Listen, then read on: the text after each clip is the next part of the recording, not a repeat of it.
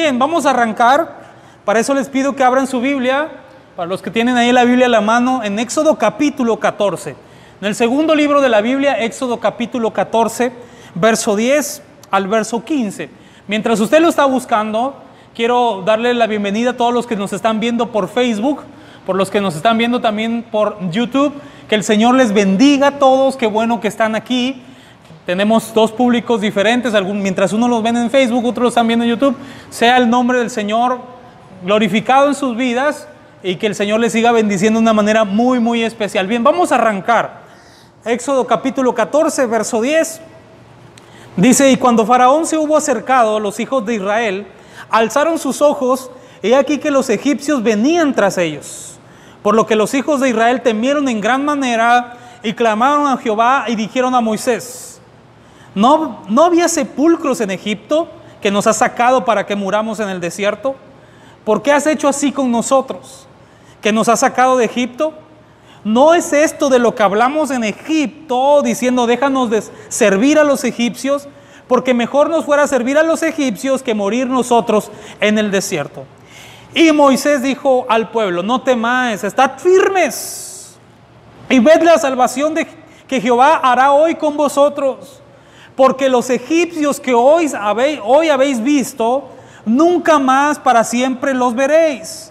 Jehová peleará por vosotros y vosotros estaréis tranquilos. Entonces Jehová dijo a Moisés, ¿por qué clamas a mí? Di a los hijos de Israel que marchen, que marchen. Bien, a estas alturas el Señor por fin había dado la libertad a su pueblo, que por más de 400 años estuvieron cautivos bajo el imperio de Egipto. Faraón los tenía prácticamente a su merced. Trabajo duro para ellos, pero por fin la salvación y la libertad había llegado a visitarles. Por fin se despedirían, se despedirían, perdón, de aquel verdugo que era Egipto para, para ellos. Familias habían sido azotadas por completo, niños habían sido asesinados en alguna ocasión, miles de niños prácticamente vivían de las obras de los egipcios, trabajo duro para ellos, en fin, viviendo en esclavitud. El Señor levantó un hombre llamado Moisés, va y les comparte las buenas nuevas de que el Señor se había acordado de ellos, había tenido misericordia, había escuchado sus plegarias, sus oraciones y por fin les había dado la libertad. Después de Faraón ser azotado por la última plaga donde los primogenitores murieron y al llorar, ¿verdad? También la muerte de su hijo por fin se quiebra y dice, váyanse, no solamente váyanse, sino que el pueblo de Israel sale bendecido de Egipto económicamente. Las manos llenas de oro, de pertenencias, porque así es nuestro Dios. Cuando Él nos liberta, nos bendice, nos bendice a manos llenas. Así que el pueblo de Israel veía, un futuro prometedor, un futuro anhelado, un futuro que por fin había llegado. Era la hora de ir a, en pos de la tierra prometida donde el Señor les había dicho que era una tierra que fluía como leche y miel, una tierra deseable, una tierra buena para poder descansar. Ellos se van en pos de esta promesa y ahora vemos que en el desierto, en un momento complicado, tendrían que pasar por el desierto. Eh, lo he predicado muchas veces, no voy a predicar hoy de esto, pero he predicado muchas veces que en el desierto es para que nosotros nos enamoremos del Señor, para que nos acordemos que no hay nada si no es en el, Señor. Y miren, quiero decirle que a través del desierto el Señor se muestra para el pueblo, y no solamente para el pueblo, sino para su libertador, para Moisés. En, las, en los días, en las mañanas, en las tardes, la Biblia dice que había una nube que los guardaba, los protegía, les daba sombra, los dirigía. Y por las noches la Biblia dice que había una columna de fuego, el cual también les traía, los podía calentar de las eh, bajas temperaturas, los podía guiar para que ellos no vieran y se estancaran, sino que caminaran en pos de la promesa. Así que era un futuro prometedor. La Biblia dice que estas señales no cesaban, sino que estaban constantemente con el pueblo de Israel. Maná caía del cielo y los alimentaba. En fin, en medio del desierto, el Señor estuvo siempre con el pueblo de Israel. Ahora vemos que después de esto, después de que lo que ya le he explicado, Faraón yo creo que medita, recapacita, al ver que Egipto no estaba preparado para enfrentar esta crisis económica. ¿Por qué? Porque el trabajo barato, la mano de obra barata ya había concluido, ya no había esclavos, ya no había gente que hiciera el trabajo rudo, el trabajo eh, fuerte por unos cuantos centavos, por poco dinero. Así que muy probablemente Egipto se vendría abajo, se derrumbaría, porque el pueblo de Israel había sido libertado por la mano del Señor. Así que Faraón toma todo su ejército y dice, vamos a ir en pos de esa gente porque esa gente es esclava de nosotros y tienen que regresar para que estén a nuestro servicio. ¿Cómo es el enemigo? Que cuando alguien, el Señor lo liberta, el enemigo no se queda con los brazos cruzados, sino buscará la forma en que regresemos a estar a su servicio del enemigo, tenernos esclavizados, tenernos bajo su yugo. Así que el Señor habla con Moisés y le dice, vean lo que dice en el capítulo 14, verso 1, habló Jehová a Moisés diciendo, di a los hijos de Israel que den la vuelta y acampen y acampen. Fíjese lo que dice el verso 3, porque Faraón dirá a los hijos de Israel, encerrados están en la tierra. Porque Faraón dirá de los hijos de Israel, encerrados están en la tierra, el desierto los ha encerrado. Verso 4, y yo endureceré el corazón de Faraón para que lo siga. Pero escuchen, y seré glorificado en Faraón y en todo su ejército, y sabrán los egipcios que yo soy Jehová. Y ellos lo hicieron así. Cuando todo iba marchando bien, Faraón dice, vamos en pos de ellos. Se preparan sus cabalgaduras, se prepara su ejército, gente de a caballo, carruajes, ¿verdad? por lo menos 600 carruajes, y en, esos carruajes llevaban un hombre con flechas para que pudieran, pudieran lanzar las flechas y derribar al enemigo, por si se ponían mal, ¿verdad? Si se ponían en contra, si se ponían en la línea de batalla. Pero también en las ruedas llevaban espadas, o sea que había muchas formas de morir, ya sea porque el pueblo estaba entre el desierto y el mar, podían morir ahogados, si ellos corrían, podrían morir con las flechas o podrían morir descuartizados con las espadas. Al sentir que el pueblo de Faraón, el pueblo de Egipto, los guerreros, esa gente preparada venía en pos del pueblo de Israel, un pueblo indefenso, un pueblo trabajador, un pueblo que no solamente eran adultos, sino también había niños ahí, había ancianos ahí, había gente que todavía no podía defenderse, gente que ya no tenía fuerzas para pelear, contra un ejército que venía con todo, venía con por lo menos 600 carruajes, bien armados, armados hasta los dientes. Y cuando ellos sienten que ya les venían pisando los talones, yo creo que se empieza a estremecer la tierra al, al sentir tanto, tantos carruajes, tanta gente corriendo detrás desesperado del pueblo. La Biblia dice que ellos se turbaron en su corazón y tuvieron miedo. Dice la Biblia, cuando Faraón se hubo acercado, los hijos de Israel alzaron sus ojos, alzaron sus ojos, y aquí que los egipcios venían tras ellos. Por lo que los hijos de Israel temieron en gran manera, número uno, y clamaron a Jehová. Clamaron al Señor. Pero ellos no habían conocido a Dios como lo había conocido Moisés.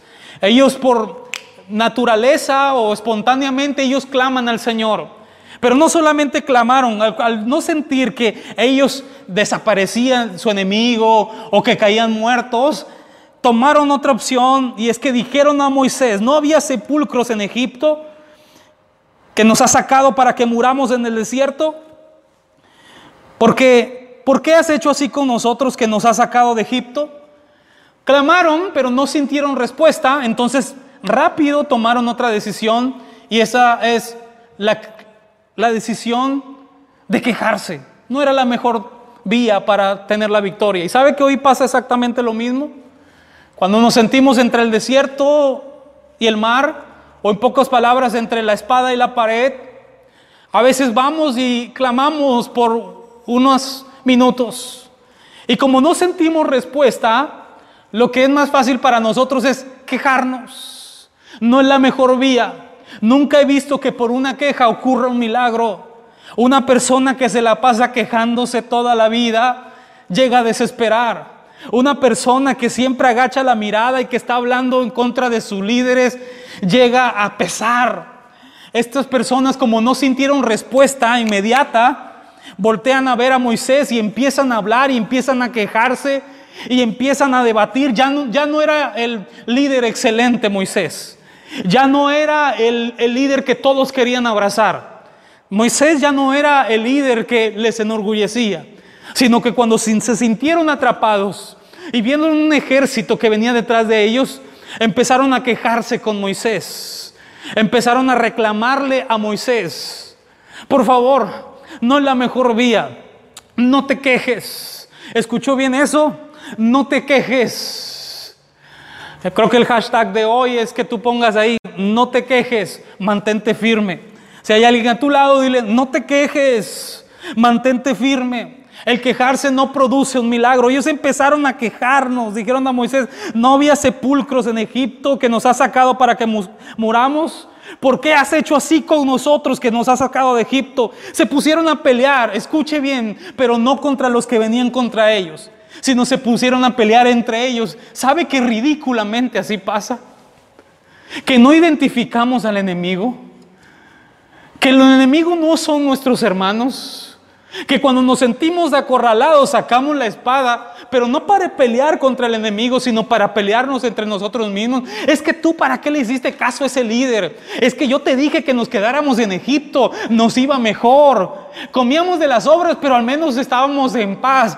Somos muy rápidos para olvidar lo que el enemigo nos hacía. Y somos muy rápidos también, pero para quejarnos delante de Dios. Se les olvidó rápidamente que muchas, eh, alguna vez sacrificaron a miles de niños. Se les olvidó que sus, que sus espaldas estaban llenas de latigazos. Se les olvidó que sus cuerpos estaban golpeados por Faraón, por el ejército. Se les olvidó que un esclavo no tiene autoridad. Se les olvidó que anteriormente ellos no podían soñar y si soñaban solo se quedaban en esos en sueños, no tenían aspiraciones, pero cuando llegó el Señor les dio una vida de libertad que no se nos olvide donde Dios nos ha sacado. No es el tiempo de quejarnos, aunque a veces nos sentimos entre la espada y la pared, aunque a veces no vemos el panorama bueno, aunque nos sentimos que nos vamos a ahogar o que el diablo va a venir y nos va a despedazar, no es el tiempo de quejarnos, es el tiempo de pararnos firmes y de creer que si Dios nos, nos, trajo hasta aquí, no es para avergonzarnos, no es para matarnos, no te quejes. No pelees con tus líderes. No hables mal de los que algún día fueron bendición para ti. Una vez subí algo así que dice, no le tires piedras ni tierra al arroyo del que algún día bebiste. Es que a veces cuando nos sentimos presionados, empezamos a buscar culpables en lugar de buscar soluciones. En lugar de decirle a Moisés, Moisés, aquí estamos, vamos a unirnos. ¿Qué hacemos? Clamamos, ¿qué hacemos, Moisés? No, ellos empezaron a criticar a Moisés, empezaron a echarle en cara y todavía, por lo menos en esos versículos que leí, hablan cuatro veces de Egipto. Nos hubiera gustado estar en Egipto, nos iba mejor en Egipto, hubiéramos muerto en Egipto, allá había tumbas buenas en Egipto y empezaron a murmurar y empezaron a hablar en contra de su líder. En el momento de aflicción no es buscar culpables, es buscar una solución. No critiques, no señales. Busquemos una solución. En el verso 13, y Moisés dijo al pueblo, no temáis, estad firmes. ¿Cómo estar firme cuando estoy entre el desierto, el mar, y todavía vienen un ejército armado hasta los dientes en contra de mí? Y Moisés dice, no temáis, estás firmes, y ved, y ved la salvación que Jehová hará hoy con vosotros. Porque los egipcios que hoy están viendo ustedes, ustedes ya no están viendo las señales, ustedes están viendo lo que vienen detrás de nosotros. Pero lo que ustedes están viendo, nunca más para siempre lo vas a volver a ver. Voltea a ver hacia Dios. Voltea a ver las señales. No te enfrasques viendo lo que está en contra, sino es el tiempo de que veas la promesa del Señor. Estad firmes y dice Moisés, y van a ver cómo Dios se encarga de, nos, de ellos, y Jehová peleará por vosotros, y vosotros estaréis tranquilos, como el Salmo dice, en paz me acostaré y asimismo dormiré, porque solo tú, Señor, me haces vivir confiado. Yo no te estoy diciendo que todo está fácil hoy en día. Yo no te estoy diciendo que no hay pruebas. Yo no te estoy diciendo que no hay dificultades, porque estamos viviendo lo mismo problemas, dificultades, enfermedades, muertes. Pero hoy hay una palabra de Dios para ti. No temas, ponte firme. Y lo que tú has visto que está desbaratando a muchos, tú nunca más lo volverás a ver.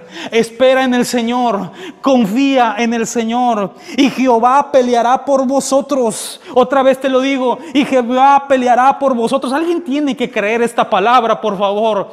Jehová peleará por vosotros.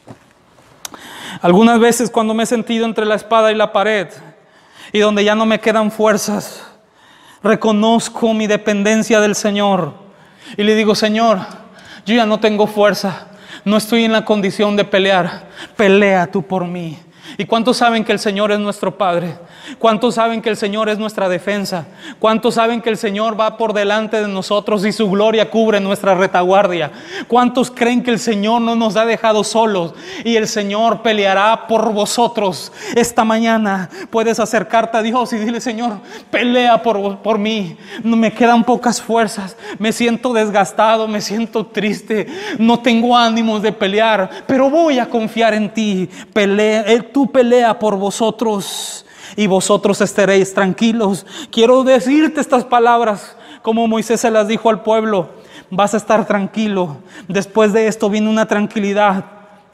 Después de esto viene una, una paz sobre ti y vas a reconocer que Dios estuvo en medio de este proceso y vas a ver las promesas del Señor cumplidas sobre tu vida. Alguien tiene que creer esta palabra en el nombre de Jesús. Entonces Jehová dijo a Moisés, Mire que Moisés se estaba parando frente al pueblo, animándolo, pero después Moisés se va y platica con Dios en medio de la oración, como diciendo, Señor, si es, verdad esto, yo me paré frente al pueblo y les dije que, que todo iba a estar bien porque tú me lo habías dicho antes. Pero ahora Moisés, el líder, se para frente a Dios y le dice, Señor, si será esto? Y nota algo en el versículo 15 el Señor ni siquiera le da oportunidad a Moisés de que él hable. Entonces Jehová dijo a Moisés, ¿por qué clamas a mí? Di a los hijos de Israel que marchen. Di a los hijos de Israel que marchen. Hoy es una prédica muy rápida y muy, muy sencilla. ¿Por qué clamas a mí? Di a los hijos de Israel que marchen, que en lugar de que se estén quejando, que en lugar de que estén dudando, que en lugar de que estén murmurando, que en lugar de que se estén levantando contra ti, yo les he dado una promesa. Y el Señor no es hombre para que mienta, ni hijo de hombre para que se arrepienta. Hay momentos donde tenemos que tomar la única opción que nos queda. Ya el pueblo había orado, ya Moisés había orado, ya Dios había prometido. Ahora era el tiempo de no volver atrás. Era el tiempo de marchar. No era el tiempo de cuestionarse, era el tiempo de avanzar. Hoy tú tienes que decidir. Porque ellos dijeron, el pueblo dijo, ¿no era mejor volver a Egipto? No, nos queda una opción y esa es de crecer, esa es de avanzar, esa es de marchar. Oye, pastor, pero si morimos en el intento, moramos en el intento. Avancemos, crezcamos. Es que es mejor, como dijo, es mejor morir en libertad que vivir siendo esclavos. Es mejor vivir obedeciendo a Dios que satisfaciendo al enemigo. Es mejor empezar a caminar como dijo Esther, y si perezco, que perezca. Y si voy a morir, pero voy a morir en el Señor. No hay vuelta atrás. Escuchen soldados del Señor. Escuche pueblo de Dios. Escuche iglesia del Señor. No es el tiempo de retroceder. No es el tiempo de volver a consultar los brujos. No es el tiempo de volver a, consultar el tarot. Ni de que te lean las cartas. Ni de estar dependiendo del horóscopo. Es el tiempo de que te pares firme y marchar en las promesas del Señor para atrás ni para tomar impulso. El Señor dijo, hay una opción y esta es que me crean, este es que mueran en el, en el intento, que sigan adelante. Moisés, no es el tiempo de estar orando, ya oraste, ya clamaste, ya te contesté. Dile al pueblo que marche. Levantémonos. Caminemos en las promesas. Dios estará con nosotros. No te trajo aquí, como dije la vez pasada, para avergonzarte. Te, traje, te trajo aquí para que dependas de Él. Me encanta cuando el Señor dice, yo me glorificaré. Y Faraón y todo su ejército verán que son míos ustedes. Con alas de águila los levantaré. Y tú alza tu vara y extiende tu mano sobre el mar y divídelo entre los hijos de Israel y por en medio del mar en seco. Y aquí yo endureceré el corazón de los egipcios para que lo sigan. Y yo me glorificaré en Faraón y en todo su ejército y en sus carros de caballería. Verso 18. Y sabrán los egipcios que yo soy Jehová cuando me glorifique en Faraón en sus carros y en su gente de a caballo y el ángel de Dios iba delante del campamento de Israel. Escucha esto, ya terminé.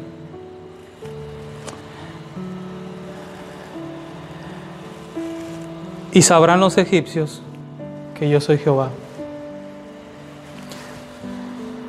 Yo te estoy diciendo que lo que estamos viendo y lo que estamos pasando no es nada sencillo. Pero es el tiempo de marchar. Es el tiempo que la gente vea que hay un pueblo, que hay una iglesia que le cree a Dios y a sus promesas y que no se queja en este tiempo, que no busca culpables, que no señala, sino un pueblo que se une y un pueblo que obedece la voz de Dios. Mi hermano, cuando tú te levantas contra la autoridad, y empiezas a quejarte y empiezas a señalar directamente o indirectamente, estás dejando de creer. Y mira, si hay algo que Dios pide de nosotros es fe, porque sin fe es imposible agradar a Dios. Si Dios te libertó, mi hermano, si Dios te sacó de Egipto, es porque tiene pensamientos de bien y no de mal, de vida y no de muerte tiene preparada una tierra prometida para ti. Y si tú hoy dices, yo me siento en Egipto, yo me siento esclavizado, yo siento que no voy a llegar a la tierra prometida, es el tiempo de que tú le digas a Dios, Señor, yo quiero ser parte de esas promesas. Yo quiero ser parte de tu iglesia. Yo no quiero volver atrás. Dios te quiere mostrar su salvación. Dios quiere que entiendas que esto no es el final. Dios quiere que tú sepas que aunque veas detrás de ti un ejército que viene contra ti y un mar embravecido, Dios todavía tiene soluciones. Él sigue siendo la solución. Caerán a mi lado mil y diez mil a mi diestra, mas a mí no llegarán. Y ciertamente con nuestros ojos miraremos y veremos la recompensa de los impíos. Marcha, mantente firme, camina sobre la promesa y sea el nombre de Dios glorificado en tu casa, en tu familia, en tu negocio y que Dios muestre tu salvación. ¿Quieres marchar junto con nosotros? Cierra tus ojos, por favor, y creámosle a Dios esta mañana. Padre, hoy no me vengo a quejar, hoy vengo a decirte gracias por todas las promesas. No es el tiempo para que yo regrese a Egipto, es el tiempo para mantenerme firme, aunque vengan momentos de dificultad, aunque vengan momentos, Señor, donde siento que yo ya quedé ahí, tú tienes siempre una salida. Alzaré mis ojos a los montes. ¿De dónde vendrá mi socorro? Mi socorro viene de Jehová que hizo los cielos y la tierra. Señor, que los que me escuchen, que los que me han escuchado, inyectales fe por medio de tu palabra. Que ellos, que ellos recuerden y yo recuerde que no estamos solos. Señor, tú has prometido grande salvación para los que te temen. Tu palabra dice, grandes son las bondades que Jehová ha preparado para los que le temen. Señor, yo creo que tú tienes algo preparado, una salida especial para nosotros. Así como lo, tuviste con tu pueblo, así lo vas a tener con nosotros. Señor, gracias porque hay un pueblo, hay una iglesia entendida que no se queja, hay una iglesia entendida, entendida que no murmura, hay una iglesia que no viene y se levanta contra un líder, sino que busca soluciones. Pone en nuestros corazones ese anhelo de Señor de obedecer tu voz y antes, Señor, de hacer tonterías y de quejarnos, caminar sobre tu promesa. Gracias porque nos has dejado las escrituras para que podamos tener aliento, podamos tener aliento de ahí y aferrarnos a la promesa, creyendo que mejor es obedecer que cualquier sacrificio. Mejor es obedecer que cualquier murmuración. Que tú no atiendes, Señor, a las quejas Tú atiendes cuando hay una persona que tiene fe y fe puesta en ti. Te amamos. Gracias Jesús. Amén y amén. ¿Por qué clamas a mí? Le dije a Moisés. Dile a mi pueblo que marche. Mis hermanos, creo que estamos en oración. Creo que estamos buscando al Señor. Así que no es el tiempo de quejarnos, de murmurar. Es el tiempo de creer. Es el tiempo de avanzar es el tiempo de marchar. Y vas a decir, oye, pero no estás viendo cómo voy a marchar, cómo voy a caminar, cómo voy a crecer si todo está en mi contra. Eso es lo interesante, que donde todos vemos esto, Dios dice, yo abro el mar rojo. Hay mucho que caminar y hay mucho que poseer. Este no es tu final. Espera en Dios que aún de alabarle, salvación mía y Dios mío. Bendecido domingo. Chao.